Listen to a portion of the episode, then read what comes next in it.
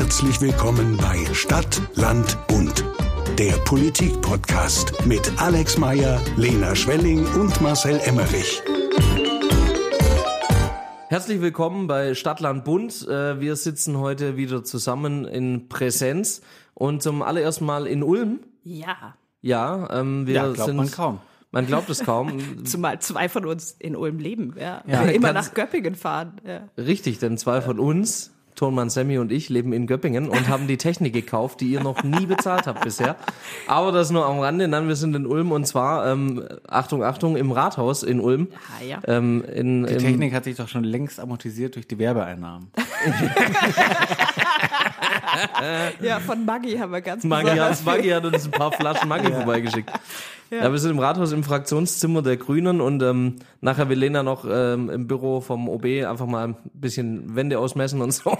So Meterstab macht, dabei, was man so macht, ja. Du lachst, aber das ist tatsächlich bei der äh, vorletzten OB-Wahl, ähm, das hat Ivo Gönner, hat das immer erzählt, da gab es so eine Frau, die hat kandidiert und äh, die war sich sehr sicher, dass sie gewählt wird. Bis- Bisschen verrückt vielleicht, aber die kam dann tatsächlich bei ihm im Büro vorbei und hat äh, wirklich ausgemessen, ob ihr Flügel ins Büro passt. Und hätte er reingepasst, jetzt nur mal zur Einordnung, wie groß das Büro des Er Ulmer hätte, er Oberbürgermeisters ist. hätte reingepasst, Natürlich. aber die Frage wäre eher, hätte man ihn durch die Tür bekommen? Ich Also das ich wäre die weiß auf jeden. Fall, dass in die Räumlichkeiten des Göppinger OBs ein Flügel passen würde. Das stimmt, das äh, wei- weißt du tatsächlich hier aus erster Hand. Äh, traurig Ja. aber wahr. Ivo Gönner, für alle, die es nicht wissen, aber wer weiß das schon nicht, äh, war mal Ulmer Oberbürgermeister und eine Ja. kleine Statue von ihm steht hier vor uns auf dem Tisch und ich bin maximal verwirrt, Das ähm, ist eine was die tolle hier macht. Statue. Die ist wunderbar, die haben wir geschenkt bekommen. Das ist äh, aus dem Töpferkurs und alle Kinder in Ulm müssen in der Grundschule ein Ivo Gönner. Ein Ivo Gönner basteln. Ich Also- möchte aber darauf hinweisen, also so ganz quasi für Kinder geeignet ist die Statue nicht, weil es ist eine authentische Statue. Das heißt, Ivo hat eine Zigarette in der Hand und eine Flasche Rotwein in der Tasche. Also wir werden nachher mal, äh, wir werden ein Foto davon machen und äh, hier in die Show Notes und auf, Auf Social Media Fall. packen. Da könnt Aber ihr mal E-Zigaretten sind bewerten, für es Kinder findet. okay, oder nicht? E-Zigaretten sind okay. Es Ja. gab doch mal diese absurde Situation, dass Helmut Schmidt auf einer 2 Euro Sondermünze abgebildet war mit einer Zigarette in der Hand. Und da gab es Protest und dann hat man aber nicht ein neues Bild quasi geprägt, sondern hat einfach nur die Zigarette weggemacht. Das heißt, er hält die Hand so unnatürlich, als würde er eine Zigarette halten, aber es ist keine Zigarette mehr drin. Ja, großartig. Naja, gut. E-Zigaretten sind natürlich nicht okay für Kinder. Absolut. Und die wir normalen schreiben- schon, aber eh nicht. Wir schreiben das nochmal in die Show Notes. Ja, gibt's noch keine, gibt's noch keine Langzeitstudien. So, also ähm, ich bin eigentlich noch so ein bisschen, also äh, schön, dass wir wieder zusammenkommen. Ich bin eigentlich noch so ein bisschen hyped. Da möchte ich anfangen damit mit was völlig unpolitischem. Du, du, du, du, du, du, du, du. Ähm, ja, wer ich, äh, okay. Gestern war ich natürlich in Göppingen unterwegs. Es äh, wird die wenigsten überraschen. Gestern war der 21. Oktober übrigens ein wichtiger Tag, ähm, nämlich der letzte Boxkampf von, hör auf damit, von Firat Arslan. Firat Arslan, ein Das ist Boxer. ein Boxlied, also von Henry Maske. Ja, von Henry Maske, nicht von Firat Arslan.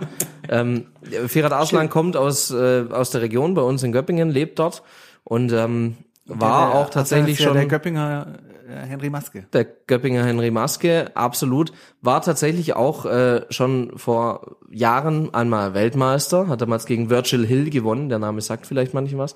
Ich muss dazu sagen, ich kenne mich gar nicht aus beim Boxen. Es ist mir eigentlich völlig egal, aber das war Firat Arslans Abschiedskampf und da habe ich gesagt, da gehe ich natürlich hin, wenn er in seinem Wohnzimmer in der EWS Arena in Göppingen vor 6000 begeisterten Fans äh, ein letztes Mal um einen Weltmeistertitel boxt. Und das ist auch die Besonderheit. Firat Arslan ist fünf, äh, um Gottes Willen, 53 Jahre alt.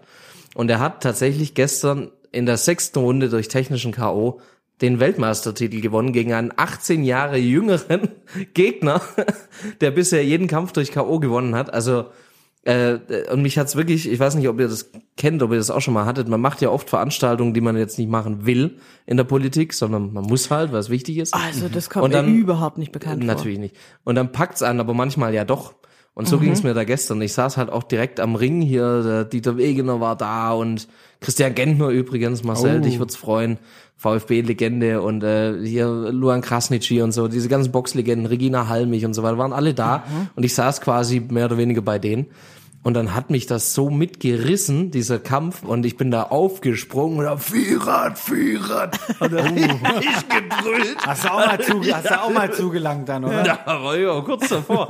Weil die Stimmung ist ja eine völlige Parallelgesellschaft, die es da gibt. Die Stimmung ist ja nicht vergleichbar mit Fußball, Handball, irgendwas, sondern da, da, also die Leute, man, man meint ja wirklich, die wollen sich jetzt auch selber prügeln, ja. Ähm, Aber irgendwie war es trotzdem cool, weil sich natürlich niemand dann tatsächlich geprügelt hat. Ähm, aber es war wirklich. Ähm, Ja, außer die zwei. Außer die Ja, zwei. die hatten noch was aber zu ähm, klären auch. Die hatten was zu klären und äh, Vierrad hat geklärt. Also ganz an der Stelle jetzt auch, wenn ich wie gesagt mich im Boxen, hoppla, mich im Boxen nicht auskenne ähm, und nicht viel dazu sagen kann, aber Vierrad ganz ganz großes Kino, absolute Legende. Mit 53 wird er Boxweltmeister und ich äh, bin 32 und komme kaum die Treppen hoch. Also wirklich ganz, ganz starke Nummer.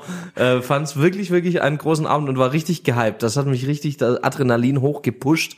Fand ich, fand ich sensationell. ja, wie hat er jetzt gewonnen? Mit K.O. oder so nach Runden? Technisches. K.O. Technisches K.O. Ich wusste nicht, was es bedeutet. Ich weiß es jetzt bei dem Verband, für den er gewonnen, wo er gewonnen hat, Ja. WBA, gibt ja verschiedene Verbände, vier große, einer davon WBA.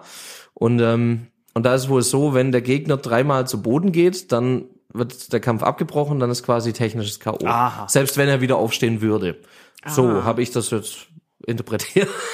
Also wenn sich jemand auskennt, dann bitte gerne Kommentare. Ich kenne mich nicht aus, aber ich wollte einfach nur sagen, ganz, ganz großen Glückwunsch Virat Arslan und es war, hat mir wieder gezeigt, wie vielfältig auch die Sportlandschaft in so einer Stadt wie Göppingen auch ist. Ich war davor beim 100-jährigen Jubiläum vom Schwimmbund Göppingen und davor beim Reit- und Fahrverein und habe gesehen, wie die Pferdchen da rumhüpfen. Also toll, was Toll. man so macht an einem Samstag. Und hat der Ferhat Aslan dann auch so einen, so einen Gürtel bekommen, oder? Ja, ja, klar. So da, den hatte ich auch äh, in der Hand. Den, äh, gibt's da ein Foto von?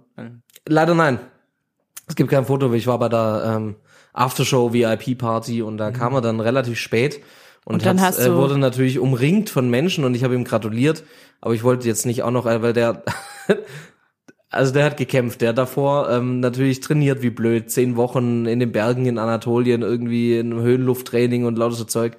Und dann macht er den Kampf, dann gewinnt er, dann geht er zur Pressekonferenz und dann kommt er in diese Halle und die umringt von Menschen und er hat ins Mikrofon gesagt, er möchte jetzt eigentlich nur gern was essen. und, da konnte ich, und das konnte ich so Ja. nachvollziehen. Es war so menschlich. Ja. Und da habe ich gedacht, ich sag kurz Hallo, Glückwunsch und Es kennt sich mach, aber, mach, mach aber jetzt nicht so, hier komm, lass Selfie machen. Das habe ich mir jetzt mal gespart. Ich lade ihn einfach ein, sich ins goldene Buch einzutragen, da kriege ich mein Bild eh. Man kennt das ja auch privat, wenn man sich mal geprügelt hat, danach hat man erstmal Hunger. Ähm, was ich ja auch ganz toll finde, mit Blick auf Göppinger Sportlegenden, gestern Abend habe ich Fernsehen geguckt und da habe ich Mimi Kraus gesehen bei den RTL Wasserspielen. Also wirklich die Göppinger Sportlegenden, die sind auf allen Kanälen. Ich habe tatsächlich, Mimi, liebe Grüße. Schön, dass du jetzt auch bei den seriösen Formaten mitmachst. ähm, Es ist wirklich noch ein Schritt bis Australien. noch ein Schritt bis Australien, wer weiß, ich würde es feiern. Ähm, bin ja großer Dschungelcamp-Fan, aber egal. Ja, ich hab's, ähm, hab's nicht verfolgen können, ich war beim Boxen, aber ich habe gehört, Mimi äh, kam sogar ins Finale. Ich hab's, ich Ganz hab's stark. nur beim Zeppen gesehen, dass der da eine Rutsche auf Teneriffa runter ist. die ich auch schon äh, mal gesehen habe, die Rutsche. Ja. Oh je, ja, nee, Sportlegenden in Göppingen, absolut. Und Sportlegenden beim VfB gibt's natürlich gerade auch. Ja, hier der kleine Sportpodcast. Lena ist schon richtig, richtig into the Themen. Total, Ja, also, total. äh, gerade sind ja auch die Augen zugefallen so ein bisschen. Ja, ja. Wir können das eigentlich so machen wie Tommy Schmidt, der jetzt ähm, neben gemischtes Hack natürlich Ja, einen mit Felix Lobrecht hat er jetzt einen. Fußball-Podcast. Ja, äh, das finde ich super. Wenn ihr zwar einen extra Sport-Podcast ohne mich macht, da wäre ich einfach auch dafür. Die Frage ist halt nur, warum sollte irgendjemand hören Ja. wollen, was wir beide zum Thema Sport zu sagen haben? Ich finde, dafür sagt ihr in unserem Podcast, der eigentlich äh, zum Thema Politik geht, immer sehr viel über Sport. Aber ich höre euch ja gern zu, ist schön. Ja gut, ich meine, dann sag doch mal, was für schöne Themen es in der Politik denn in den letzten Wochen so gab. Ja, Trag doch mal was bei zur guten Stimmung. ja. Ja, nee, war, war, war eine tolle Woche und äh, ja. Also in der Kommunalpolitik in Ulm ist es sehr schön. Ja, erzähl mal, wie läuft der Wahlkampf? Tatsächlich richtig gut. Wir dürften, durften jetzt am Wochenende anfangen zu plakatieren. Natürlich äh, standen wir um Punkt Mitternacht in der Hirschstraße, haben festgestellt, wie die CDU Wo schon die ganzen gruseligen 20 Minuten Gestalten halt vorher auferstehen. ja, die Plakate hinhängt, aber ist kein Problem. Also wir Sie haben es nicht so gut gemacht, man konnte sie leicht runterschieben und sich drüber hängen. Hast du gehört? Hast du gehört? So, schneiden wir raus. Du, das ist äh, nicht verboten, wenn man sie einfach schlecht aufhängt und sie sich hin und her schieben lassen. Sie gehen ja nicht kaputt davon. Also insofern, äh, man kann es auch einfach gut machen und dann lassen die sich nicht Wir sind quasi in meinen Seitenschneider reingerutscht. Ja. Also was willst du da machen? Ja, wir Ja. Grüne haben ja an Plakaten mittlerweile überall AirTags, genau. damit die nicht abhanden kommen. Nee, tatsächlich haben wir aber, äh, das finde ich auch ein Highlight. Also in Ulm gibt es eine Regelung, die ich äh, wirklich gut finde, nämlich dass man nicht endlos viele Plakate aufhängen darf, also dass das nicht so eine Materialschlacht ist, sondern man darf im, in der Innenstadt, in der Altstadt 30 Plakate hängen und äh, außenrum, also in den Stadtteilen äh, insgesamt 200. Und dafür gibt's Märkchen und die muss man auf die Plakate kleben und die sind natürlich handgestempelt. Was? Ja, und das Coole ist, äh, die werden für, also jedes Plakat, das in der Stadt hängt, braucht so ein Stempelmärkchen Mhm. und die sind alle handgestempelt. Ich frage mich mal ob bei den Bürgerdiensten, ob das eine Stelle ist, die die ganze Zeit da sitzt und mit so einem Stempel diese Märkchen, Der städtische Stempelbeauftragte. der städtische Stempelbeauftragte, ja. Schöner Folgentitel. Ja. Auch ein cooler Job, also oder wenn du, wenn du mal denkst so, boah, ich möchte irgendwas, was nicht ganz so aufregend ist, ja, ich, öffentlicher Dienst stempeln. du, du hörst mich an der Stelle nicht lachen, weil ich es tatsächlich nicht für ausgeschlossen halte, nach den Erfahrungen, die ich im öffentlichen Dienst jetzt gemacht habe, dass es solche Stellen gibt. Ja. Ich würde mal sagen, so in äh, Bundesministeriumslogik ganz klar versetzt worden aus der Zentralabteilung. Ja, ja, genau. Zentrale Dienste, da ist bestimmt der städtische Stempelbeauftragte, das glaube ich auch. Ja. Ja, und inhaltlich, ich meine, ihr hattet jetzt auch die ersten Oh ja. Podien und so weiter. Wir Also ihr geht jetzt wirklich in die Podien. Diskussion. Jetzt Ja, wird richtig ja, mal hier ja. diskutiert. Das erste große Podium war vor knapp zwei Wochen. Und das lief ziemlich gut. Es war im Roxy von den Bürgerimpulsen. Das ist so ein Verein, die sich für ähm, also Politik einsetzen und äh, dafür sorgen wollen, dass Menschen mehr mitbekommen, was in der Politik passiert, laden oft kontroverse äh, Gäste ein und machen gute Veranstaltungen. Und äh, das Witzige ist, das erste Mal, dass die mit was aufgetaucht sind in der Öffentlichkeit, war die radikale Forderung nach einer Nahverkehrsabgabe. Was, Verrückt. Ja, tatsächlich, weil das nicht so ein Verein ist. Also ich sag mal so, die Menschen, die den Verein gegründet haben, wirken jetzt nicht auf den ersten Blick wie die Speerspitze äh, der, der linken Ulmer Kommunalpolitik, sondern sind eher so ein bisschen vielleicht im konservativen Spektrum zuzuordnen. Und deshalb war das ziemlich beeindruckend. Aber ja, genau, die haben die Podiumsdiskussion organisiert. Und da waren 400 Leute da, was ich schon mal echt beeindruckend finde, dafür, dass es ja doch ordentlich vor der Wahl noch war. Und ähm, man konnte vorher abstimmen, also alle Leute im Publikum hatten so einen QR-Code und konnten abstimmen, wen sie am sympathischsten finden. Einmal vor dem Podium und einmal nach dem Podium. Ja, lief gut. Erzähl. Jetzt komm, jetzt musst du schon auch sagen, wie es ausging. Ich hab's tatsächlich, das habe ich tatsächlich nicht mitbekommen, wie es Ja. ausging. Also ähm, War hinter der Paywall, glaube ich. die einzige Frau auf dem Podium, also ich, ähm, war sowohl vor als auch nach dem Podium auf Platz eins bei den Sympathiewerten. Das fand ich sehr schön. Wirklich? Ja, Vor dem Podium auch. vor dem Podium schon und danach habe ich noch mal ordentlich dazu gewonnen. Das Gut, heißt danach so, überrascht mich noch mehr, ja, aber hallo. also wirklich, ja, okay. ja. Sympathie ist ja jetzt nicht ganz unwichtig, wenn es äh, um die Besetzung Absolut, eines ja. solchen Amts wie der Oberbürgermeisterin geht. Ja, Ähm, von dem her, stark. ja, ja, ich war auch zufrieden. Klar. Und danach gab's äh, noch ganz viele andere Podien. Eins war arschkalt. Das war in der Reithalle. Das ist so ein quasi so eine also alte Reithalle, in der so eine Skateanlage ist und vom von Jugend aktiv. Das waren zwei Stunden frostig, aber auch also die Diskussionen waren gut, aber so drumherum war es ein bisschen kalt. Und deswegen habe ich mir auch einen kleinen Schnupfen eingefangen. Aber das ist halt bei Winterwahlkampf wahrscheinlich nicht zu vermeiden, so viel wie man draußen steht oder unterwegs ist. Und genau, dann beim CVJM war noch eins, DGB gestern. Oh, ich habe bestimmt auch wieder welche vergessen, weil es waren jetzt wirklich jeden zweiten Tag war irgendwo ein Podium. Was war Ach, so die skurrilste Frage, das skurrilste Thema, auf das du angesprochen worden bist? Spannende Frage. Ähm, ich glaube, das Verrückteste war, wie ich sozialen Kapitalismus finde. Ob ich da dafür bin, den auf kommunaler Ebene einzuführen oder nicht. Ja. Und fandest du skurril, weil du das noch nicht kanntest, den Begriff? Nee, weil ich äh, nicht jetzt, weil ich das für mich nicht so direkt ein konkretes kommunalpolitisches Vorhaben ist. Ja. Ja gut, soll ich sagen, wie Gemeinwohlökonomie und so sind natürlich schon auch, wenn das in die Richtung geht. Das kann man auf jeden Fall machen. Ich glaube, so hat der Fragesteller das nicht gemeint. Okay. Ja. Aber falls es so gemeint war und sich jemand für Gemeinwohlökonomie in der Kommune Ja. interessiert, kann er gerne nach Göppingen kommen. Macht ihr Ich jetzt glaube, 13. oder 14. November haben wir in Bad Boll in der Evangelischen Akademie eine große Veranstaltung und unsere Ja. Töchter äh, hatte ich äh, vor etwas mehr als einem Jahr beauftragt, mal sich Gemeinwohl Ah. bilanzieren zu lassen. Ja. Und wir gucken, ob wir es auch auf die gesamte Stadtverwaltung ausrollen können. Ja. Ähm, also da sind wir tatsächlich gerade dran. Wo, wenn nicht bei kommunalen Unternehmen, ist das sinnvoll? Also ich finde das tatsächlich eine gute Sache, weil Ja. gerade die kommunalen Unternehmen sind ja sowas zwischen, also die sind einerseits irgendwie wirtschaftlich tätig, aber andererseits mehr als andere noch dem Gemeinwohl verpflichtet. Insofern, ja, kann man machen. Also hast du schon ein Thema für die nächsten Podien. Genau. Ja. Klingt auch schön, Gemeinwohlökonomie. Ja. Ja, klingt klug und trotzdem Da kann eigentlich für niemand alle. was dagegen haben. Nee, da kann eigentlich niemand was dagegen haben. ja. Doch, es gibt Leute, die was dagegen haben, weil sie finden, das ist zu viel Verwaltungsaufwand. Mm, ja, Ja.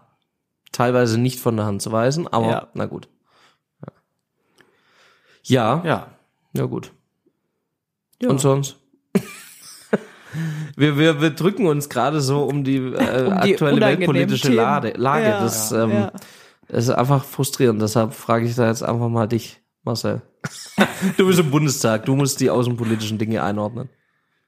Ja, also das ist jetzt ja auch schon ähm, ein paar Tage her, dass uns da diese schrecklichen Nachrichten aus Israel erreicht haben, wo wir mitbekommen haben, dass äh, die Hamas, die Terrororganisation, ähm, einfach in jüdische Dörfer in Israel gegangen ist und da ja, Familien auseinandergerissen hat, in Geiselhaft genommen hat, auf einem Festival hunderte junge Leute massakriert hat. Also man will gar nicht so genau drauf eingehen, aber äh, es war auch furchtbar. Ganz viele Bilder wurden im Netz verbreitet, ganz viele Videos und ähm, ja, das ist etwas, was äh, man sich so, glaube ich, nicht mehr hat vorstellen können. Und wenn man sich vor Augen führt, dass innerhalb von ähm, einem Tag, an dem Samstag, so viele Jüdinnen und Juden an einem Tag getötet worden sind, wie ähm, seit dem Holocaust nicht mehr, dann zeigt das einfach, wie krass und äh, was für eine Tragweite diese Attacken, diese Angriffe haben auf äh, den israelischen Staat, auf das Judentum. Und hat halt, äh, sag ich mal, neben ähm, der ganzen Debatte oder neben dem Angriffskrieg Russlands auf die Ukraine jetzt nochmal ein, ein hartes äh, außenpolitisches Thema, Sicherheitsthema auf äh, die Agenda gebracht. Ähm, und äh, ist natürlich vollkommen klar, und da sind wir uns ja auch einig, äh, dass wir als Deutschland da die Verpflichtung haben, an der Seite Israels zu stehen und Israel, die Sicherheit Israels, das Existenz Israel, Existenzrecht Israels unverhandelbar ist und deswegen das auch sehr gut war, finde ich, dass die Außenministerin sehr schnell da war und auch der Bundeskanzler war sehr schnell da und wir auch praktische Hilfe angeboten haben und äh, all jenes und äh, darauf äh, kommt es jetzt an. Und äh, zu so einer Solidarität mit Israel gehört natürlich auch, äh, dass Israel die äh, Möglichkeit haben muss, und das machen sie jetzt ja auch, sich im Rahmen des internationalen Rechts äh, zu verteidigen. Ja, Ja. weil es ist vollkommen klar, dass wenn Israel äh, so angegriffen wird, und ähm, da kann man jetzt sehr viel drüber dis diskutieren, über die Situation im Gazastreifen und die Frage äh, der zweiten Staat, Zwei-Staaten-Lösung und die Zukunft äh, eines palästinensischen Staats irgendwann, irgendwo, irgendwie. Ja, aber was äh, vollkommen klar ist, dass äh, die Hamas und um die Hamas herum viele Unterstützer wie die Hezbollah in Libanon oder natürlich Iran und andere Player in der Region das Interesse haben, Israel ganz auszulöschen und äh, den jüdischen Staat zu beseitigen. Und das äh, darf nicht passieren. Und deswegen ist es auch so richtig, äh, dass Israel sich jetzt an dieser Stelle verteidigt und dass wir als Deutschland hinter Israel stehen. Das ist da momentan so die Lage. Ähm, und ich glaube, was auch wichtig ist, dass man jetzt halt nicht nur äh, zu Beginn äh, da irgendwie in so einer Art der Schockstarre solidarisch ist, sondern das auch bleibt. Und ähm, das ist äh, gerade ja die, die, die Diskussion, das ist auch etwas, was jetzt gerade im Bundestag natürlich viele Debatten sind, äh, zum einen außenpolitisch, aber es gibt ja auch innenpolitische äh, folgen, wenn wir die Demos anschauen in Neukölln, aber auch in anderen Städten in Deutschland, äh, sehen wir, dass es da halt auch Gewaltaufrufe gibt, dass es Jubelschreie gab ähm, und ähm, Unkenrufe und all dieses äh, von Menschen, die sich darüber gefreut haben, dass Israel so attackiert worden ist. Also da haben wir auch noch richtig viele Hausaufgaben vor uns. Ja, das stimmt. Und ich glaube, das ist, oder ich finde, das ist das Entscheidende, was man an der Stelle einfach festhalten muss. Die Hamas führt keinen Freiheitskampf für die Palästinenser, weil Babys abzuschlachten hat nichts mit Freiheitskampf zu tun. Das ist Terrorismus und Israel hat jedes Recht der Welt, sich dagegen zu wehren und die Hamas entsprechend anzugreifen. Und das ist auch notwendig. Und das Schwierige ist natürlich, dass die Hamas ja auch, also die Palästinenser leiden ja genauso unter der Hamas. Die benutzt sie ja als als Schutzschild für ihren Terrorismus. Ja, versteckt sich ähm, hinter den Zivilistinnen und Zivilisten im Gazastreifen. Und das wird für die anstehende Bodenoffensive der israelischen Armee sehr herausfordernd. Aber ja, also nichtsdestotrotz, Terrorismus gibt, lässt sich ja durch nichts rechtfertigen. Ja, und, und das ist irgendwie das, was die Debatte, finde ich, auch, auch schwierig macht, die bei uns gerade geführt wird, ja, weil, weil es doch viele gibt und ja nicht nur aus dem also nicht nur aus ähm, Menschen, die irgendwie Wurzeln in der Region haben, sondern auch ganz viele aus dem linken Lager, ja, die, die da sofort mit so einem Ja-Aber reagieren. Mhm. Und das ist einfach nichts, das du zu irgend, durch irgendwas zu relativieren ist. Vor allem ist ja auch gar nicht der Zeitpunkt dazu, finde ich. Also ich, mich interessiert natürlich auch eben diese innenpolitische Dimension, die das ja. jetzt äh, speziell in Deutschland natürlich auch hat. Ähm, auch da kommunales Beispiel, ja, ich meine, wir haben gesehen auch, wie israelische Flaggen äh, gehisst wurden an den Rathäusern, wie sie teilweise auch runtergerissen, verbrannt wurden in Fellbach, in Schwäbisch Gmünd. Ja. Ähm, jetzt gerade heute Morgen habe ich ein Bild bekommen, in Göppingen habe ich auch die Flagge gehisst. Da wurde irgendwie Farbe oder irgendwas drüber geschüttet. Ja, das habe ich jetzt heute Morgen bekommen. Wir hatten letzte Woche einen Drohanruf, der gedroht hat, wenn wir die Flagge nicht abhängen, dann schmeißt er eine Bombe ins Rathaus. Mhm. Also wir haben jetzt wieder die Zugänge begrenzt zum Rathaus, haben Sicherheitsdienst, ähm, wie während Corona ein bisschen, als wir es mhm. aus anderen Gründen äh, gebraucht haben. Und da muss ich auch sagen, also wenn, wenn es nicht mehr möglich ist, dass in unserem Land nach einem solchen Terrorangriff mhm. ähm, Solidarität bekundet wird mit den Opfern, und in der Stellungnahme, die ich schriftlich dazu abgegeben habe, warum wir die Flagge aufhängen, habe ich übrigens auch äh, durchaus Solidarität mit den Opfern, die auch im Gazastreifen es ja. äh, gibt, die ja von der Hamas teilweise mehr oder weniger als Schutzschild auch äh, verwendet werden, ähm, auch ausgedrückt. Also wenn man wenn man wenn man das nicht mehr darf, ja, dann haben mhm. wir wirklich ein massives Problem in der innenpolitischen Debatte. Ähm, und da muss man wirklich ganz scharf sich da auch dagegen stellen, was finde ich, also alle alle Parteien mehr oder weniger tun. Ich finde, die Grünen machen das am deutlichsten eigentlich gerade. Ja. Ähm, Finde ich ganz, ganz spannend und interessant, aber auch stark und wichtig. Und da, also da muss ich einfach sagen, eben mit Bombendrohungen und Polizeischutz und allem drum und dran, ähm, diese Debatten kann man nicht führen. Ich will, ich will nicht Äpfel mit Birnen vergleichen, aber ich kann mir nicht vorstellen, dass 2001 nach 9-11, ähm, dass da irgendjemand die amerikanische Flagge vor meinem Rathaus angezündet hätte, wenn ich sie aufgehängt hätte. Hm. Weiß ich nicht.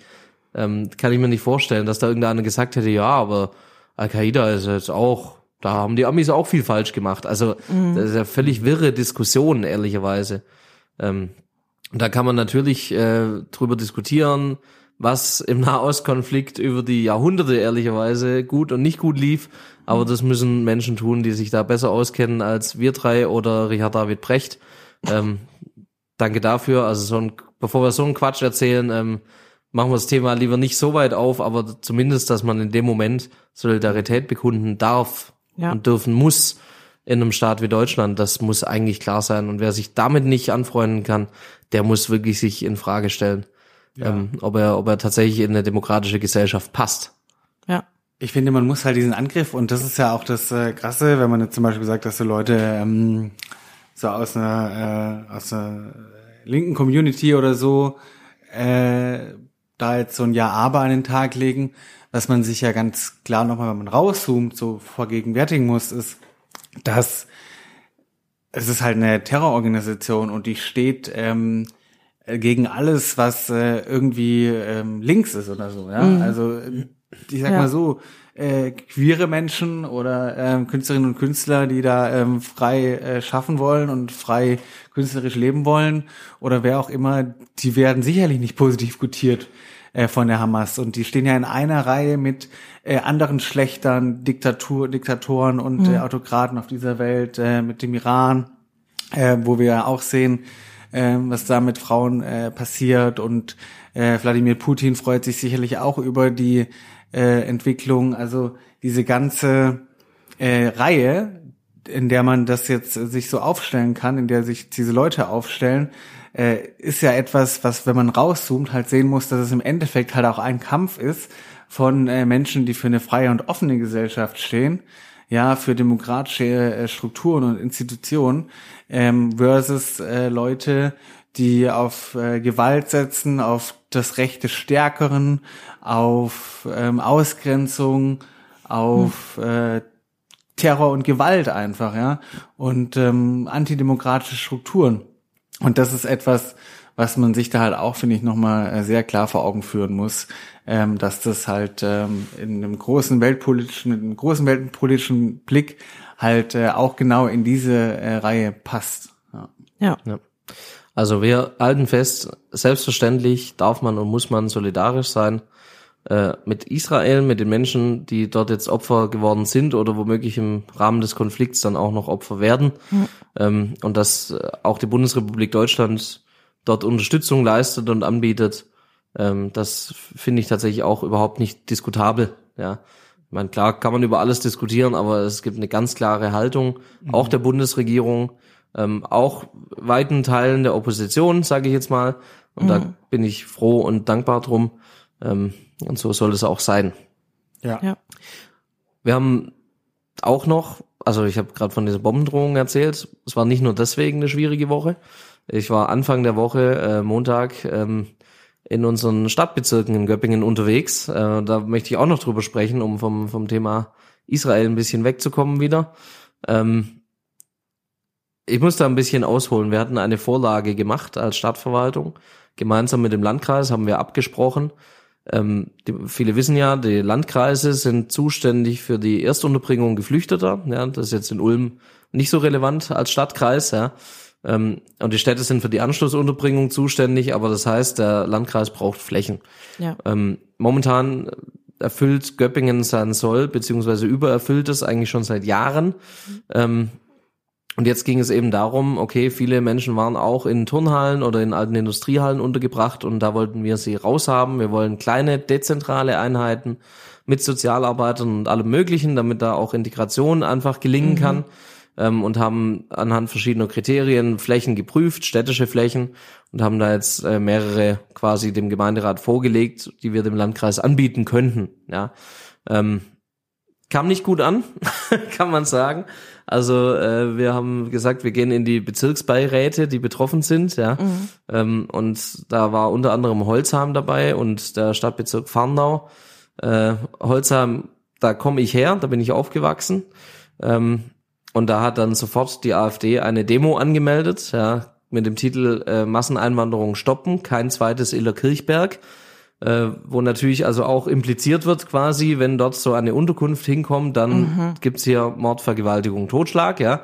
Ähm, also einfach mit diesen Ängsten da spielt und sie natürlich schürt, Ja. wo wir in Göppingen ehrlicherweise solche Problemfälle glücklicherweise natürlich nie hatten, ja. Und gerade jetzt, wo viele ukrainische Familien, äh, Frauen mit Kindern irgendwo da sind, auch gar nicht so ein Risiko ausgeht. Ähm, so, und die haben aber diese Demo gemacht und ich war tatsächlich ein bisschen überrascht, ähm, wie viele Menschen dann dort waren. Äh, es waren so um die 300 Menschen, die da demonstriert haben. In, Also Holzheim selbst, äh, der Stadtbezirk hat so zwischen 7.000 und 8.000 äh, Einwohnerinnen und Einwohner. Ähm, Holzheim selbst dreieinhalbtausend, ja. Also da war ich wirklich schon erstaunt, dass da 300 Leute sind. Nicht nur aus Holzheim, aber Ja. schon auch. Ich kenne ja viele. Ähm, die haben natürlich nicht alle in den Saal gepasst, ja, deshalb war dann große Wut und wir hatten auch dort Polizeischutz. Und ich bin nach der Sitzung dann rausgegangen und habe auch zu der Menschenmenge das fand da ich gesprochen. richtig, richtig beeindruckend und gut, weil, also, nur um das ganz kurz einzuschieben, weil ich auch das Foto gesehen habe, wie du da stehst vor den Menschen und einfach nur sachlich die Situation schilderst. Und das ist, glaube ich, also der ganz entscheidende Punkt, dass wir auch, wenn es schwierige Entscheidungen gibt und schwierige Themen und auch wenn man Gegenwind bekommt, dass man gerade in der Kommunalpolitik hinsteht und mit den Menschen spricht auf Augenhöhe. Danke, ja. Nee, man, man muss mit den Leuten sprechen, es bringt nichts. Ja. Es, ähm, Ja. äh, vor allem, es hat mich einfach auch vieles geärgert. Ich kann ja verstehen, wenn Menschen Sorge haben und es gibt auch sicherlich Argumente, warum der oder der Standort jetzt nicht gut ist, ja, oder warum es bessere gibt, keine Ahnung. Ähm, da kann man ja drüber reden, aber direkt dieser, also mit dem Schaum vorm Mund, ja, direkt, äh, direkt der Hass. Wir haben eine ganz normale Vorlage, da war nichts intransparent, die war öffentlich, äh, einsehbar, wurde öffentlich in den Sitzungen diskutiert. Da kann man in, einem, in einer repräsentativen Demokratie einfach den Weg gehen, wie bei jeder anderen Vorlage auch. Aber dass dann eine Partei wie die AfD, und das habe ich dort auch gesagt vor den Demonstranten, und ähm, das hat schon, also ich habe dann doch auch in verwunderte Gesichter geblickt, die das wohl so alles nicht wussten. Die haben bei der letzten Kommunalwahl äh, unter anderem zwei Sitze im Bezirksbeirat in Holzheim und einen Sitz im Bezirksbeirat in Farnau bekommen und schaffen es seit viereinhalb Jahren nicht, diese Sitze zu besetzen. Ähm, also hier viereinhalb Jahre nicht an der Politik wirklich Ja. mitwirken, keine Verantwortung zu übernehmen und dann, wenn hier Randale irgendwie herrscht, dann ist man natürlich da. Ja. Und ähm, dann kam auch noch dazu, dass ich in den Kommentaren auf der AfD Facebook-Seite in Göppingen ein ehemaliger Stadtrat der AfD ähm, dazu aufgerufen hat, man könne doch an diesem Montag, wo die Sitzung war, könnte man doch zum Haus meiner Mutter in Holzheim mit einem Fackelmarsch vorbeigehen. Das ist echt daneben. Ja, also, also mit Klarnamen und alles. Ja. Also wirklich, wo, wo man denkt, äh, schämen die sich gar nichts mehr, haben die überhaupt Ja. kein Gefühl mehr für Anstand oder Sitte oder irgendwas. Äh, Das habe ich auch gesagt. Das hat dann ehrlicherweise die Menge auch wieder ein bisschen von der AfD weggetrieben. Ähm, aber solche, solche, solche Methoden, Ja. ähm, äh, wo, wo sind wir denn da? Es geht nicht um, also kein einziger zusätzlicher geflüchteter Mensch wäre deswegen jetzt nach Göppingen gekommen. Ja? Sie wären nur einfach menschenwürdiger untergebracht Ja. und für uns einfacher in der Integration, was ja eigentlich das Ziel von allen sein sollte, Ja. gerade von denen, die Vorurteile haben. Ähm, und das wird dann nicht gemacht. Und da war ich dann schon ein bisschen erschrocken. Und ich muss jetzt auch ehrlich zugeben, eigentlich neige ich dann bei sowas immer dazu zu sagen, jetzt erst recht. Macht in dem Fall aber wirklich keinen Sinn. Wir haben, ähm, die Bezirksbeiräte haben einmütig ähm, gesagt, das machen wir, wollen wir nicht, ja.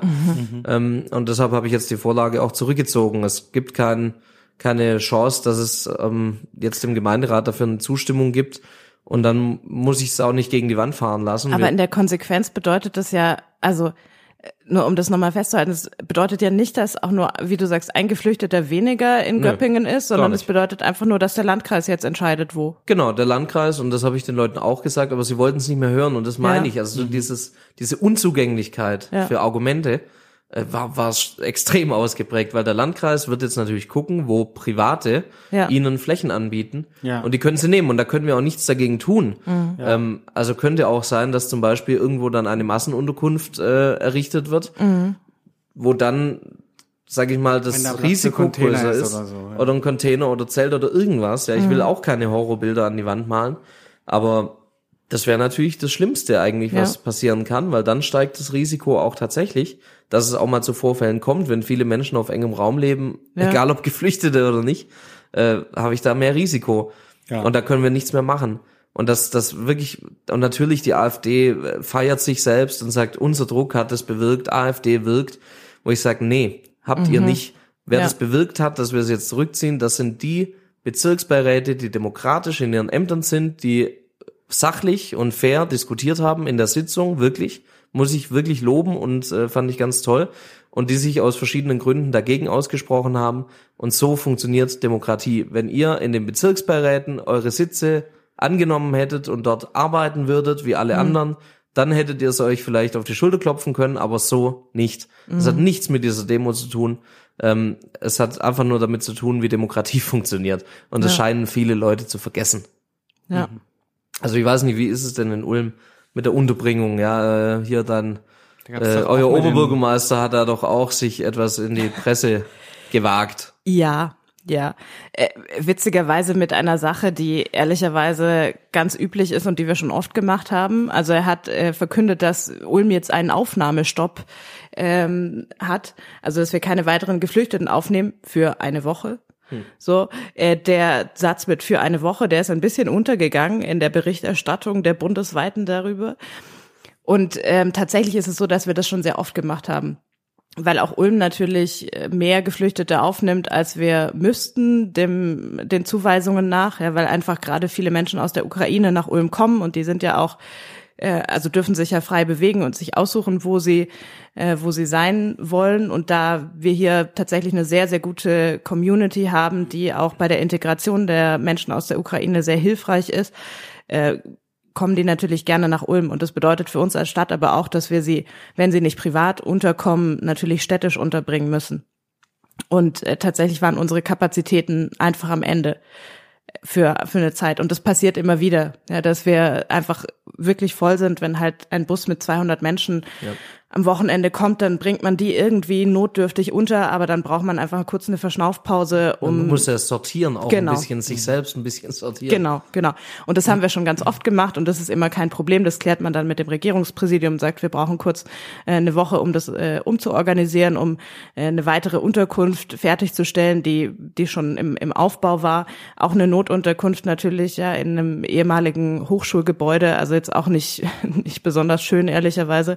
So es muss man schon auch sagen, die meisten oder viele der Geflüchteten in Ulm, es sind knapp 3000, die wir in städtischen Unterbringungen haben. Wir versuchen das auch dezentral, so dezentral wie möglich, in so kleinen Einheiten wie möglich.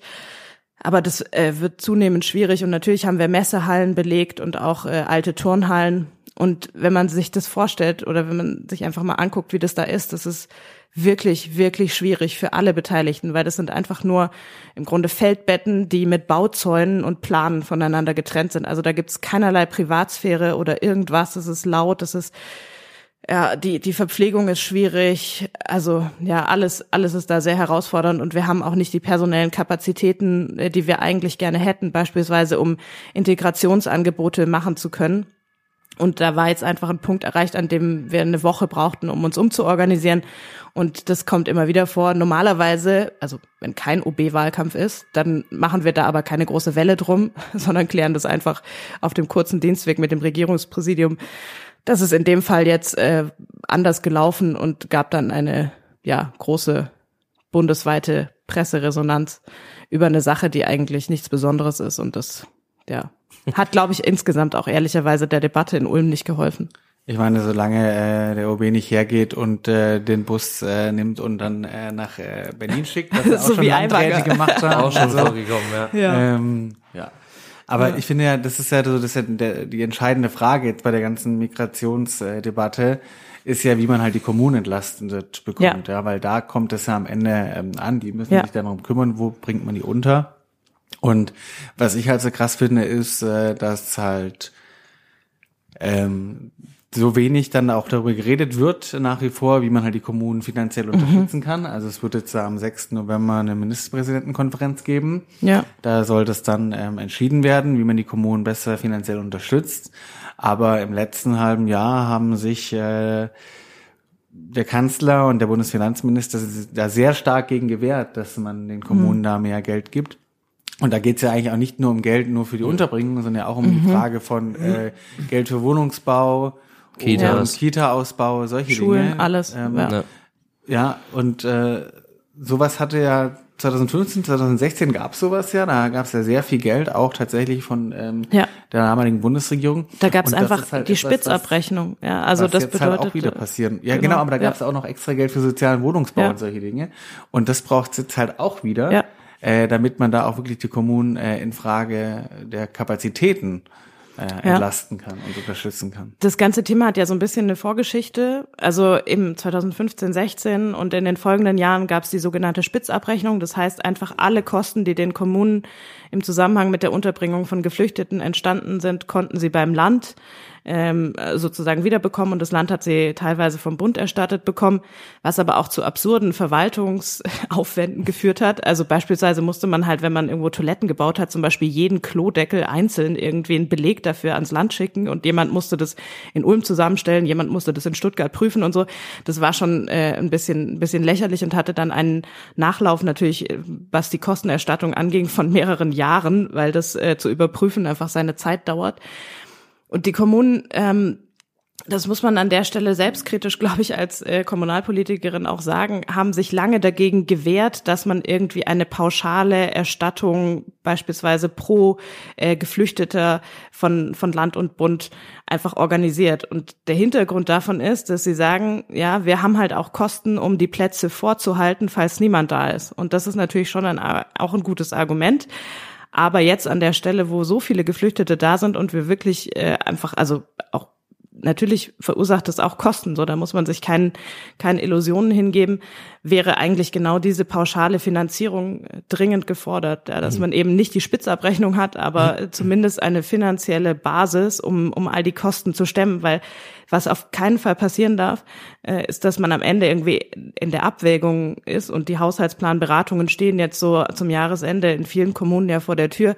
Was können wir uns noch leisten? Welche, welche Dinge müssen wir womöglich streichen oder verschieben, weil unser Geld nicht ausreicht? Und das, finde ich, ist eine große Verantwortung, die Land und Bund da haben, dass solche Abwägungen in der Kommunalpolitik nicht getroffen werden. Ja, ja. Und das, das mhm. muss man wirklich deshalb mit großem Nachdruck, also nicht an den grünen Teil der Bundesregierung, sondern vor allem an FDP und SPD adressieren, dass man sich da bewegen muss. Ja, also gerade das Thema ähm, äh, pauschale äh, Zuschüsse dann pro ja. Geflüchtetem äh, wäre zum Beispiel, also jetzt aus, aus meiner äh, besonderen Göppinger Brille, sage ich mal, wäre ja vielleicht auch nochmal ein Anreiz eben für diese Kommunen, die wir leider auch haben, die ihrer Verpflichtung eben nicht nachkommen. Ja. Das darf man auch nicht vergessen. Es gibt einfach noch, also wir haben, Entschuldigung.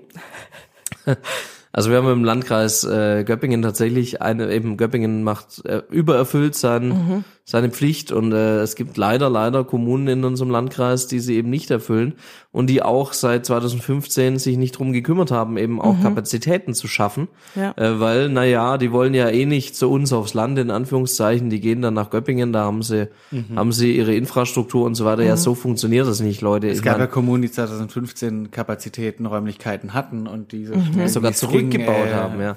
Genau, weil das, das sollen dann sollen ja. die größeren lösen, ja, ja. und das, so funktioniert's halt auch nicht. Also kommunale Solidarität ist an der Stelle auch absolut ein wichtiges Thema, weil das ja, ja, ja also das ist ja durchaus das ja, darf man auch wahrscheinlich äh, nicht so laut sagen, aber tatsächlich ist es oft der Fall, dass viele bei uns, die in Ulm aufschlagen, äh, dann aus München kommen, ja, und den Hinweis da bekommen haben am Bahnhof, oh, fahrt doch bitte weiter, in Ulm ist es ganz nett.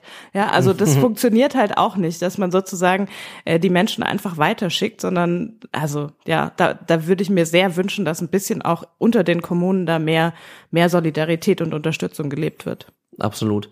Also da ähm, muss tatsächlich irgendwas kommen. Es ist immer so eine Sache, es ist ja kein einfach zu lösendes Problem, ja. Wenn ich dann ja. eben die ganzen Schreier höre, die jetzt meinen, ja, halt mehr abschieben, ja, geil, geile Lösung. Wohin abschieben, ja? ja. Äh, wenn, wenn die, wenn die äh, Länder sie nicht mehr aufnehmen und so weiter und wenn sie jetzt aus einem Kriegsgebiet kommen, wenn da, wenn ich da höre, ja, wir machen halt mehr sichere Herkunftsländer, ja, das macht die ja nicht sicher. Das, deswegen sagen ja. die Menschen, äh, die dann in dem Land leben, ja auch nicht, ach, Deutschland sagt, hier ist sicher, ja, dann bleibe ich doch da. Ja, dann gehe ich doch jetzt nicht mehr nach Deutschland. Also völliger Quatsch. Und so diese Scheindiskussionen, ja. ja, die, die bringen ja. ja niemandem was, sondern wirklich, was es braucht. Natürlich Geld ist eine Sache, klar, aber auch nicht nur, sondern ja. wirklich diese, diese Vereinfachung. Ähm, ich will auch nicht wieder hier mit Bürokratie und so weiter anfangen, aber. Ist schon ein Thema. Ob, ja, also, ob das äh, Bundesamt für Migration und Flüchtlinge jetzt festlegen muss, ob bei der Deutschprüfung der Fragebogen mit, äh, mit Füller oder Kuli oder Bleistift ausgefüllt werden darf, finde ich jetzt nicht regel regelungswert, ja. Also ja. Da, und solche Dinge gibt's, ja. Also ja. Da, da, da, da muss man wirklich einfach drüber gucken und sagen, weil das würde uns entlasten. Und natürlich die Menschen in Arbeit bringen. Das ist auch so banal. Ja. Ich weiß, so einfach geht's dann nicht, aber aber da, und da will sich ja die Bundesregierung auch bewegen tatsächlich und sagen, okay, wir wollen das vereinfachen. Das finde ich wichtig, dass die Menschen wirklich auch die Möglichkeit haben, sich zu integrieren. Das ja. geht halt nicht in einer alten Industriehalle mit äh, Containerklos, mhm. ja, wo man dann 400 Geflüchtete auf einem Ort hat, ja. sondern das funktioniert natürlich nur, wenn die Leute rausgehen, wenn sie soziale Kontakte anfangen, sich aufzubauen. Ja. Und das funktioniert durch Arbeit natürlich auch mit am besten. Also wir Absolut, würden da einige ja. Probleme lösen. Das fände ich fast noch wichtiger als das Geld für die Kommunen. Das will ich auch, aber, aber tatsächlich ja. erstmal die Menschen, die da sind, einfach ordentlich versorgen. Und das da wäre schon ja, viel geholfen. Das ist, das ist doch das Absurde an der ganzen Situation. Also wir haben ja auf der einen Seite ein Fachkräftemangel und gleichzeitig aber auch durchaus Fachkräfte ja da. Also ich hatte ein Gespräch vor ein paar Wochen mit ukrainischen Frauen, die hier in Ulm angekommen sind und äh, die jetzt irgendwie seit ja über einem Jahr da sind. Und die eine hat zu mir gesagt, sie ist Ärztin ja, sie, sie würde total gerne als Ärztin arbeiten, aber ihr Abschluss wird nicht anerkannt. Ja. Eine andere war Energieberaterin, ja, irgendwie für erneuerbare Energien in der Ukraine. Also das sind beides so Berufe, die wir dringend brauchen, aber das wird nicht anerkannt. Und das ist ehrlicherweise was, das muss man, finde ich, äh, schon auch Richtung Land adressieren, weil die Anerkennung ausländischer Abschlüsse läuft zum Beispiel ja. beim Regierungspräsidium Stuttgart, zentral für Baden-Württemberg. Und da haben wir auch ein echt krasses Bürokratieproblem, ja. Und wir haben ja gleichzeitig auch einen Arbeitskräftemangel. Also sind ja nicht nur Fachkräfte, die uns fehlen, sondern auch Arbeitskräfte. Ja, und da gibt's Sachen, ob jetzt wirklich jeder, der vielleicht Bus fährt, äh, irgendwie auf C1-Niveau Deutsch sprechen muss, ja, oder ob man da ein bisschen ähm, auch Abstriche machen kann an den Anforderungen oder jemand, der Teller wäscht in, in, in einem mhm. Restaurant oder in der Gastronomie, ob der perfekt Deutsch sprechen muss. Also das finde ich äh, auch was, das man durchaus hinterfragen kann. Ja, also in Großbritannien, da ist ja ähm, der Anteil von Geflüchteten jetzt aus der Ukraine, ja. äh, der arbeitet deutlich höher als in Deutschland, was daran liegt, dass die quasi sofort äh, loslegen durften und bei uns ja, ja erstmal Sprachkurse und all das. Ja. Und das, da verliert man natürlich Zeit, weil einen Sprachkurs kriegt man auch nicht so, so schnell. Und man zumal, lernt die zumal Sprache. Ich spare, mir, ich spare mir vielleicht auch ja. einfach einen Sprachkurs, wenn ich in Arbeit bin und genau, dort soziale Kontakte habe. Das ist ein wichtiger Weg der Integration. ja. ja. Da lernt man die Sprache ja auch. Also man muss es dann nicht eins nach dem anderen machen, sondern kann es auch beides zusammen machen. Ja, also das ist einfach noch äh, super zaghaft, was da irgendwie passiert und ja gleichzeitig, ich meine, 400.000 Leute fehlen jedes Jahr. Ja? ja. Also 400.000 Leute. Ähm, und dann wird darüber geredet, dass irgendwie jetzt es so einen Gesetzentwurf gibt für mehr Abschiebungen, mhm. ähm, wo ja. äh, man jetzt schon weiß, dass dann ganz häufig genau die abgeschoben werden, die sogar auch hier auf dem Weg der Integration ja. sind und arbeiten. Also ich glaube nicht, dass das der Weg ist, wie die äh, Kommunen da entlastet werden. Gar nicht. Ja. Allein der Blick nicht. auf die Zahlen. Also wenn man, so wir haben in Ulm ungefähr die Hälfte der Menschen, die in der städtischen Unterbringung sind, kommen aus der Ukraine. So, die kann man auf jeden Fall nicht abschieben. Und ein, ein weiterer, also ich würde sagen, es ist ein Viertel oder so von den Schätzungen her, kommt halt äh, aus, aus Afghanistan oder Syrien. Das heißt dann auch anerkannte Asylbewerber, die auch nicht abgeschoben werden können.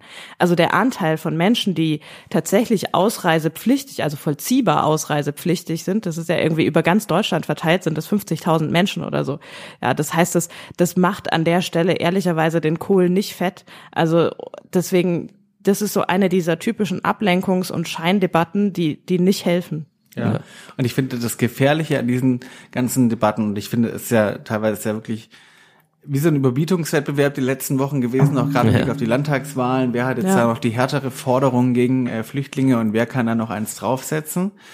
Ähm, und äh, damit macht ja man so eine Erwartungshaltung bei den Menschen, als könnte man jetzt mit ein, zwei Maßnahmen irgendwie äh, die ganze Situation ja. auflösen und äh, den Migrationsdruck lindern, ja? ja? Und das ist ja nicht der Fall, sondern man braucht ja vor allem so Migrationsabkommen mit den ja. Herkunftsstaaten, wo das man war das, was legale wirklich geholfen hat, klärt. auch letztes Mal. Ja. Genau. Ja. Legale Zuwanderung klärt und dann auch darüber Rückführung steuert und all das kann man machen und sowas braucht man ähm, und alles andere wird gar nicht viel helfen. Äh, Grenzkontrollen zum Beispiel, äh, die gibt seit vielen, vielen Jahren an der Grenze zu Österreich und ja. jeder Mensch, der hinkommt und sagt, er beantragt Asyl, der kann nicht zurückgewiesen werden, weil der natürlich ein rechtsstaatliches, äh, konformes äh, Asylverfahren dann durchlaufen ja. wird, ja. Und äh, so ist es halt geregelt und so soll das ja auch sein.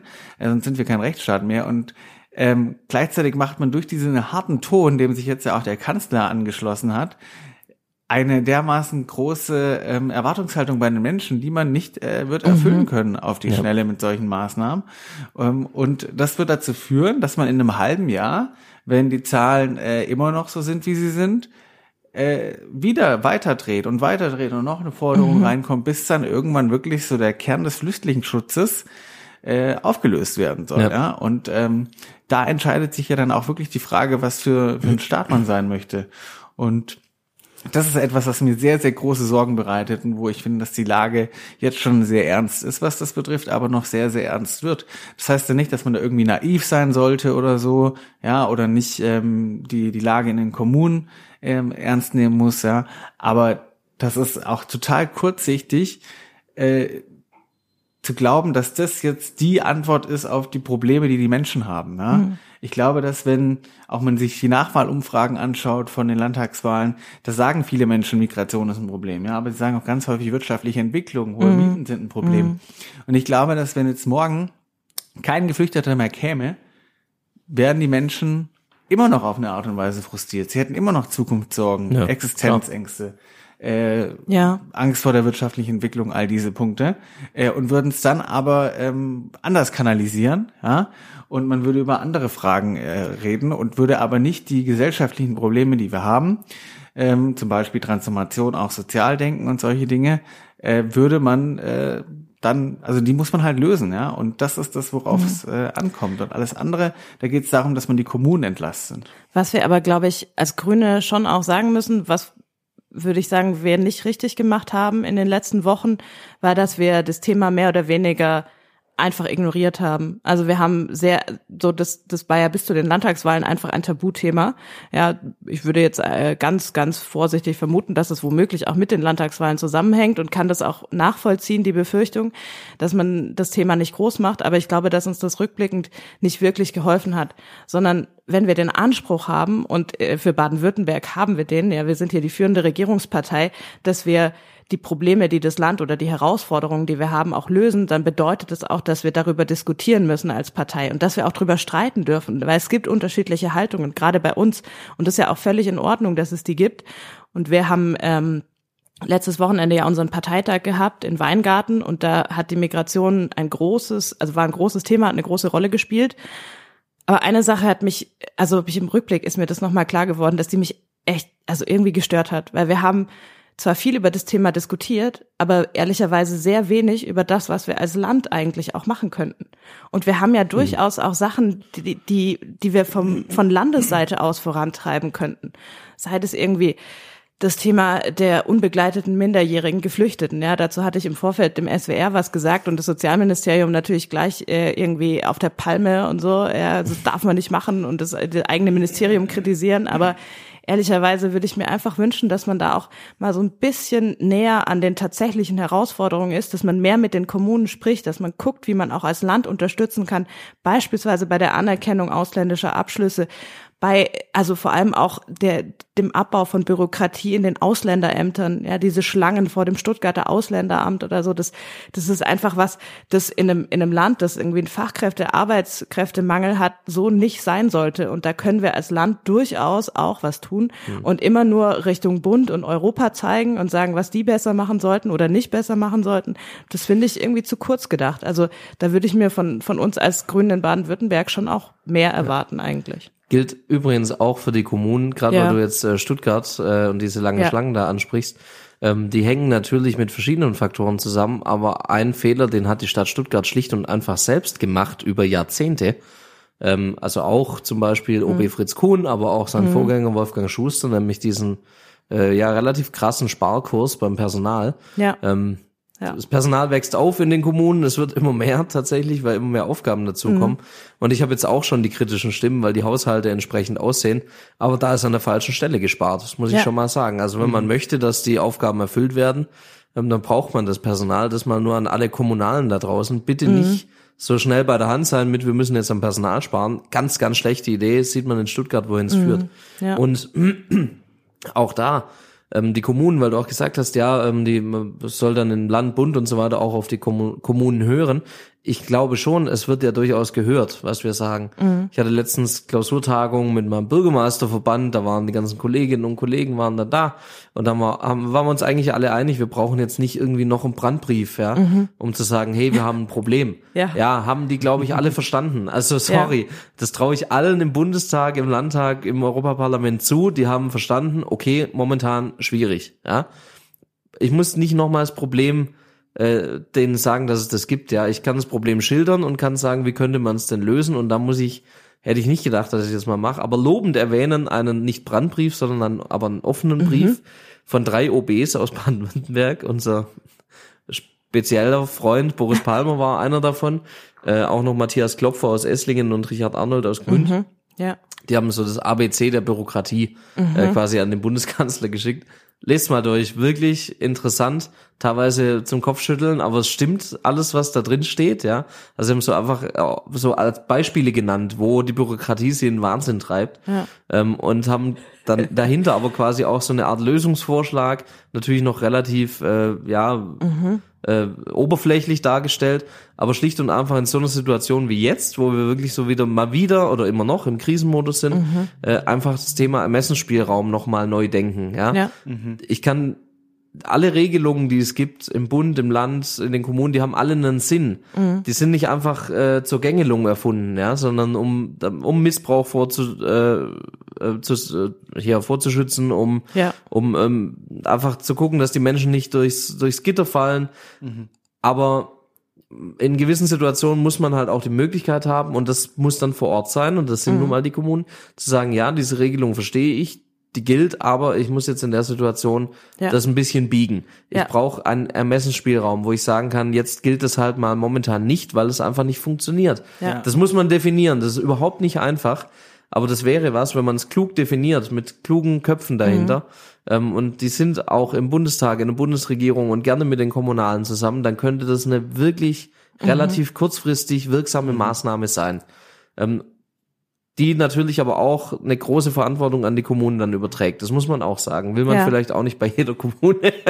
aber, ähm, aber grundsätzlich habe ich da schon Vertrauen, ja. Ja. Also das wäre wirklich was, wo ich sage, ja, lass da mal nachdenken, wie sowas umsetzbar sein könnte, bis zu einem, bis zu welchem Ausmaß die Kommune vielleicht auch sagen kann, eben, ich mache es jetzt so wie hier Gunter Zisch und sag, ich nehme jetzt diese Woche keine Flüchtlinge auf, liebes RP, bitte schick mir keine die Woche. Das funktioniert ja auch. Ja. Nur das brauche ich noch viel mehr und zwar auch so, dass ich nicht als Bürgermeister automatisch mit einem Bein im Knast stehe. Ja. Ja. Ähm, wenn ich das weg hätte, dann hätten, wären wir freier. Dann wären wir einfach in der Lage, auch kurzfristig mal zu reagieren. Also man müsste es ausgestalten, aber ich fand diesen Brief wirklich, wirklich gut. Ja. Muss ich, muss ich sagen. Kann ich unterstützen.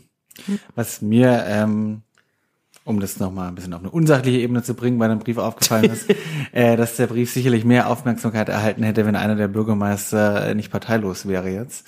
ähm, aber ähm, ja, sei es drum. Äh, ich finde aber, Ja, ganz wenn sie mich gefragt hätten, dann hätte ich es auch unterschrieben. Ganz ehrlich, Ganz- dann ganz- hätte sie noch einen Grünen im Bord gehabt. Ganz grundsätzlich, aber stand da nicht auch diese Dinge, diese Geschichte mit dem Arbeitszwang drin?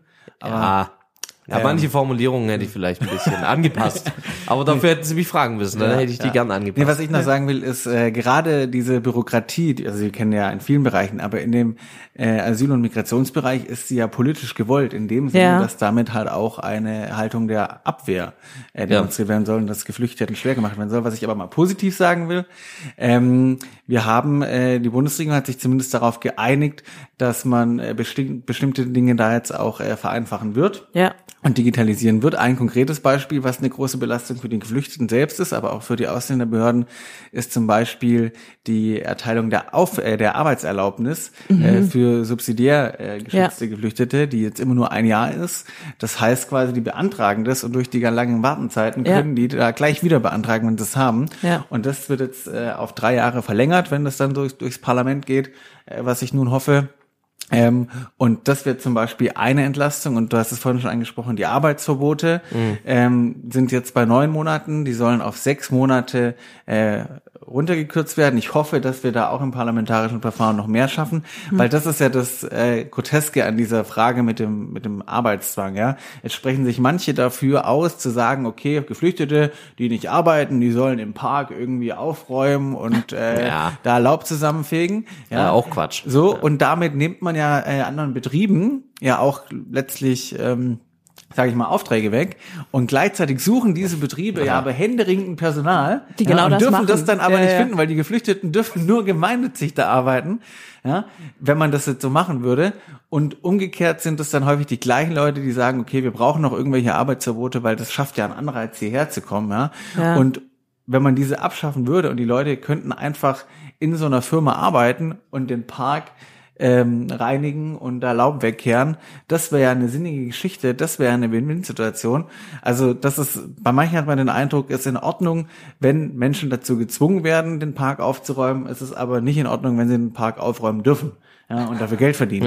Richtig. Und, und das ist natürlich schon grotesk, aber ich Ja, hoffe, da stimmt. kommen auch noch alle zur Vernunft. Da Ja. merkt man halt auch, dass große Teile ähm, dieses ganzen Asylrechts und allem, was äh, damit zusammenhängt, aus einer Zeit kommen, in der wir tatsächlich eine hohe Arbeitslosigkeit hatten. Also man vergisst es ja leicht, aber äh, so die Debatten ähm, vor, vor irgendwie 10, 15 Jahren waren ja eher, oh mein Gott, die Geflüchteten nehmen uns die Arbeitsplätze weg. Ja, das ist eine Argumentation, die einem heute irgendwie absurd vorkommt, weil wir händeringend Leute brauchen. Ja.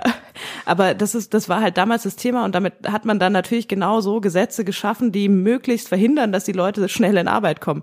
Und äh, heute ist es halt genau das, was uns ausbremst. Ja. Ja. Also ein äh, Riesenthema, das wird uns noch lang begleiten.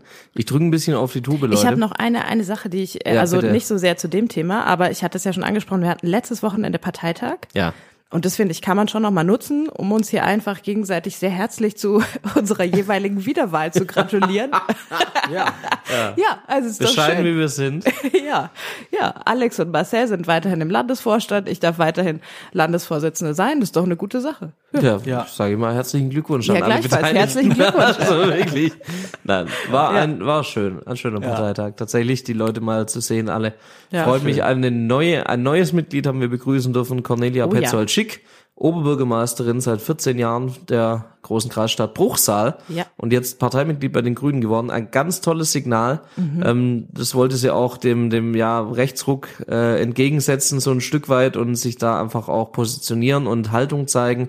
Äh, Finde ich ganz ganz toll. Also Ja. ich hoffe, äh, sie bekommt dafür auch viel Lob, Ja. auch in Bruchsal. Und sie ist die erste grüne Oberbürgermeisterin in Ja, Baden-Württemberg. die Chance damit. hat sie dir jetzt dadurch natürlich genommen. Ja, Das ich kann muss man immer noch schon- die das war- erste das war grüne mal- gewählte Oberbürgermeisterin quasi. Als, also, Als Grüne das ist, gewählt. Es ist ein bisschen wie mit dem Münsterturm, ja. Also wir sind dann halt quasi der höchste Kirchturm der Welt, der anständig gemauert ist, sozusagen. Also es ist so, ja.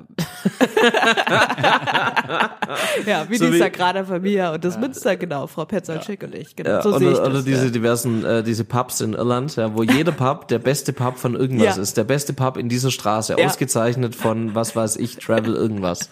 Also äh, Ja. großartig, ja. Ja. Nein, Sehr schön. habe mich echt gefreut. Warum ich ein bisschen auf die Tube drücke, ich könnte jetzt sagen, wir haben noch wichtige Termine vor uns, stimmt nicht, aber wir haben einfach einen Tisch reserviert zum, Ja. zum Essen. Wollt ihr nicht warten lassen? Auch ein guter Grund. Wir haben aber noch zwei Terminhinweise. ja, Richtig. genau. Ganz, ganz wichtig, unser Live-Podcast steht an. Oh ja. Oh ja. Ich musste kurz in den Kalender gucken, wann der 10. nochmal war. November. Am Ja, 18. genau, November, genau. ja. Samstag, 18. November, äh, und zwar um 19 Uhr im Brot und Stühle in Ulm. Es gibt aber nur eine sehr begrenzte Anzahl an Plätzen, ja, weil äh, der Raum dann voll ist. Was es aber auf jeden Fall gibt, ist auch ein Freigetränk und Häppchen. Ja, also deswegen, es lohnt sich auf jeden Fall vor- vorbeizukommen, aber ihr müsst euch vorher bei uns anmelden, am besten bei mir irgendwie melden auf irgendeinem der Kanäle, dann kann ich das äh, koordinieren und wir freuen uns riesig auf diesen Live-Podcast, unseren allerersten Live-Podcast, ja. Ja. dass nicht nur unser Tonmann Sammy quasi in das unmittelbare Vergnügen kommt, äh, neben uns zu sitzen. Und ich glaube, das könnte richtig cool werden. Er kommt schon ein bisschen in Schwitzen. Wenn Ja. viele Leute kommen, gehen wir auch mal auf Tour. ja, genau, von Genau. Ulm nach Göppingen und zurück. Ja. Genau. Und, Oh, ja, ja, ja. ja, ja, genau. Man kann, falls man natürlich keinen der heiß begehrten äh, Plätze im Brot und Stühle bekommt, ist aber kein Problem. Man kann uns dann live auf YouTube auch sehen. Also wer nicht in Ulm ist äh, und trotzdem ein Riesenfan dieses Podcasts, wie ganz viele einfach natürlich, kann äh, das dann live auch auf YouTube verfolgen. Auf unserem Stadtland Bund Channel, den man übrigens auch abonnieren kann, dort werden auch die Folgen hochgeladen, nicht nur auf Spotify, äh, Apple, iTunes, Gedöns und alles. überall. Wir sind überall, Überall. Äh, auch auf YouTube. Ja. Ja. Ja. Und noch ähm, einen anderen Terminhinweis. Wir treffen uns ja heute hier in Ulm, weil äh, da eigentlich ein Termin geplant war. Jetzt hab- eigentlich hatte ich- deshalb waren wir in Ulm. Ich, hatte, äh, verwirrt. ich mache äh, seit neuestem immer einmal im Jahr den Nebelempfang hier in Ulm, so eine Veranstaltung. Letztes Jahr war der baden-württembergische Finanzminister Daniel Bayas da und das war äh, eine sehr tolle Veranstaltung. Und dieses Jahr ähm, kommt äh, Carlo Massala, den ähm, glaube ich mittlerweile viele Leute kennen, weil Ja. der war so jemand, äh, der von Anfang an äh, mit seiner Expertise Dinge erklärt haben, hat, die in der Ukraine stattgefunden haben, hat Ah. jetzt sehr viele Interviews gegeben zum Thema äh, Israel und äh, ähm, die Attacken der Hamas ist äh, selber Ach, hatte ähm, Brecht keine Zeit, oder? äh, der, der Herr Massala hat richtig Ahnung. Der Ach so, wirklich, ach so. wirklich Ahnung. Ach, du wolltest jemanden, der wirklich Ahnung Genau. hat. Okay. Und äh, der ist ähm, Professor an der ähm, Universität der Bundeswehr in München und hat jetzt viele Bücher geschrieben, die ich auch sehr gut ähm, sehr empfehlen kann. Und der kommt am 19. November ähm, nach Ulm, also am Tag danach. Äh, wer da vorbeikommt. Das lässt sich ja hervorragend kombinieren, oder? sagen, Also hier abends. Podcast und am nächsten Tag Uh, Nebelempfang. Auf welcher Couch kann ich schlafen? Richtig, äh, ja genau, wird sicherlich äh, sehr interessant mit ihm.